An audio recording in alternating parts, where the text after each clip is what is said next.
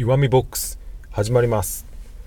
2019年12月17日の火曜日になりました。どうもこんにちは。弱みです、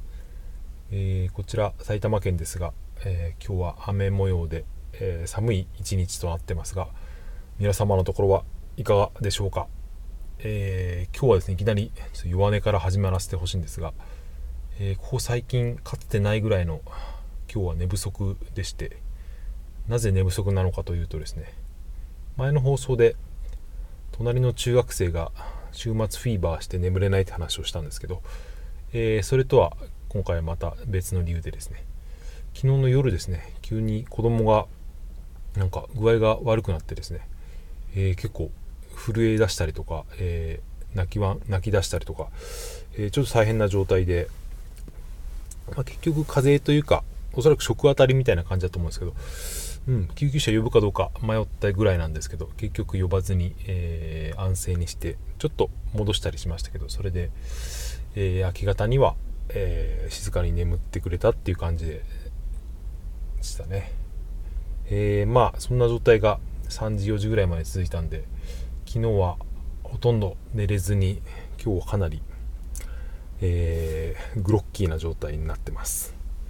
今僕の仕事は割と車に乗ってる時間が長いので結構寝不足は答えるんですよね。危ないところなんですが気を引き締めて、えー、仕事をしていこうと思います。関係ないですがなんか引っ越しをしてからですねなんか寝不足がそれほど体に響かなくなったような気がちょっとだけしています。今まではですねまあ56時間しか寝れない時は結構翌日に響いてたなって感じなんですけど今日はおそらく34時間ぐらいしか寝れてないはずなんですけどまあそれなりにやっていけてるなってこれは何なんでしょうか。睡眠の質が良くなったのか体調が変わったのかちょっと分かりませんが、えー、ま、そんな感じでですね皆さんも、えー、運転にはくれぐれもお気をつけください、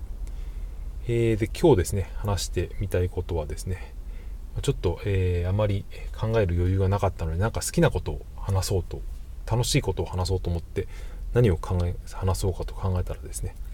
えー、僕はですねその小説家の村上春樹が、えー、昔から結構好きなんですね、えー、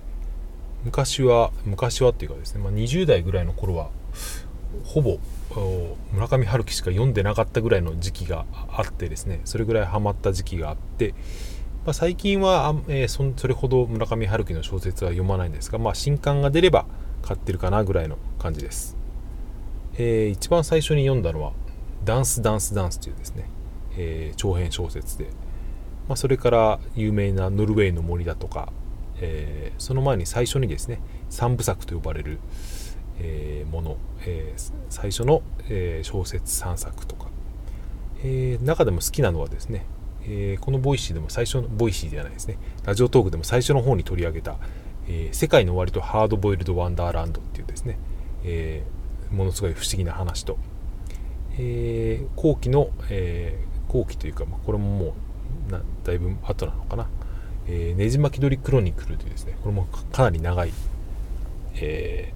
第3部まである3冊あるものすごく長い小説なんですけどこの2つなんかがですねかなり好きです。今の話を聞いて村上春樹のことをよく知ってる方だとご存知だと思うんですがえー、かなりこれはですね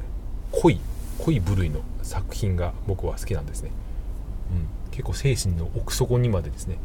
入り込んでいくみたいなですね、えー、そういう作品が村上作品の真骨頂だと僕は思うんですが、まあえー、村上春樹好きな人にはですねそれ以外にもエッセイとかですね、えー、そういう軽い軽い感じの小説もあるのでそういう、えー、方面が好きっていう方もいらっしゃってですね。僕もそれも好きなんですが、えー、もっと好きなのはそういう深いですね。ダークサイドみたいな感じの小説が結構僕は好みです、えー、その村上春樹さんですね。1年半か2年ぐらい前からですねテレビ、えー、東京 FM でですねラジオのパーソナリティをやってるんですよね。確か隔月放送で、えー、もうこの間で10回目って言ってたので結構続いていますよね。えー、面白い結構面白い放送なんですよ。僕も大体ラジコで聞けるんで、えー、タイムフリーで聞いてるんですけどたまに再放送とかもやっててですね面白いですよ。今までその、え小説家の文章しか見てなかったので、まあ、写真もほとんど出ないででどういう人なんだろうって思ってた部分はあるんですが、えー、やっぱラジオで声を聞くとですね今まで知らなかった個性というかそれこそパーソナリティがですね垣間見える部分があってですねかなり印象が変わったなっていうことを思ってます。まあ、えー、まあ、ラジオなので音楽もかけるんですが、まあ、村上春樹さんその音楽にすごく精通してて、えー、昔そのご自身でジャズ喫茶を経営されてたことなんかもあったりですね、まあ、ジャズに一番詳しいと思うんですが、まあ、それ以外にもロックとかクラシックもですねかなり、えー、詳しいいろんなですね、え、曲を知っていてその中からですね、えー、結構ワクワクするような選曲をしてくれてそれも楽しみです、えー、でつい先日、えー、日曜日から12月の15日に放送されたですね第10回目の放送は、え、結構え、その中でも面白かったなと思って音楽もそうなんですけど、え、今回はほぼ村上春樹さんの一人の喋、えー、りで今まではそのですね、え歌手の坂本美優さんが、えパーなんですか、えーサポートみたいな感じでですね加わってることがあったんですが今回はほぼ村上春樹さんが一人で、え音楽をかけて話すみたいな感じでですね、えーそれで村上春樹の面白さはどこにあるのかっていうのですね村上春樹の面白さとはみたいな話をですねまあ完全な、え、個人的な視点からなんですがそういうことを話してみたいと思います、えー、まあ、文章もそうなんですけどその喋りを聞いてですね僕は特に、えー、改めて再確認したことがあってですね、えまあ、村上春樹さんは多分おそらくかなりのですね内向型というかですねそういう人間だと思うんですよね。ここで言ってる内向型っていうのは、え、あのシャイとかですねそういう引っ込み思案とかそういうことではなくてエネルギーをどちらから得るかみたいなそういう話なんですよね。外交型っていうのはその外側の世界から、えー、外部の人間から、えー、と接触することでエネルギーを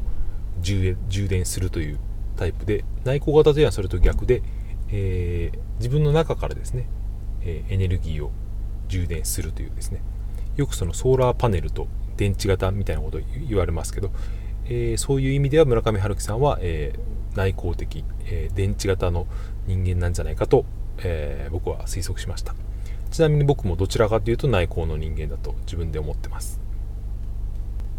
えそれでですねその村上春樹さんの何が面白いのかというとやっぱり考え方だと思うんですよね、まあ、生きか生き方と言ってもいいと思うんですが、えー、特にですね、まあ、小説もかなり不思議な話ではあるんですが、えー、まあ、何が面白いというとですねやっぱり何の変哲もないような人とか出来事に、え、面白みを見いだすというそういう達人なんじゃないかと僕は常々感じてるんですね。例えばその街にいるちょっと変なおじさんとかですね、えー、まあ、何かブツブツ喋ってるようなおじさんを。例えば僕ら普通の人が見るとですねまああいるなみたいな感じでなんかブツブツ喋ってるなってそれぐらいしか思わないと思うんですがそれをですねもう一本もう一歩踏み込んだ視点で考えるとこの人は、うん、どういう気持ちであそあそこを歩いて今何と誰と喋っているんだろう何のことについて考えているんだろうみたいなことですね、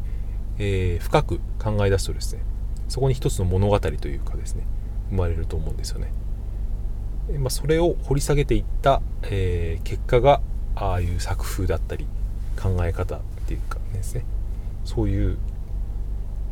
ことなんじゃないかと思ってます。なので例えば村上春樹さんがですね小説家じゃなかったとしたら、まあ、かなり変なおじさんになるんじゃないかななってるんじゃないかなという勝手な妄想なんですが思います。まあ、とても変わった考え方だしすごく何て言うんですかね変質変質教というと言い方は悪いですけど一つのことを掘り下げる。どちらかというとその自閉症的なですねものの考え方をする人なんじゃないかと僕は読みながら感じているんですがでもそういう考え方もですねやっぱりどんどん洗練されていくとですねそれ自体が上質なエンターテインメントというかですね、えー、ある種の人にすごく深く響く作品となってだからこそ今その世界中で翻訳されてノーベル賞は取るのか取らないのか分かりませんけどそういう地位にまで、えー、いる、え、作家になったんじゃないかと思ってます、え、最後そのノーベル賞絡みの話で僕の勝手な解釈を入れておくとですね多分村上春樹さんはノーベル賞なんていらないと思っているんじゃないかと気がするんですよね。なぜそう思ったのかっていうと最新作の、えー、何年か前に出た3年ぐらい前かな騎士団長殺しっていうですね、えー、これも長編小説があるんですがその中のですね作風というか、まあ、いつも通りの、えー、不思議な世界なんですけど結構ですね性的な描写がですねいつも以上にですねあからさまに出てくるんですよね。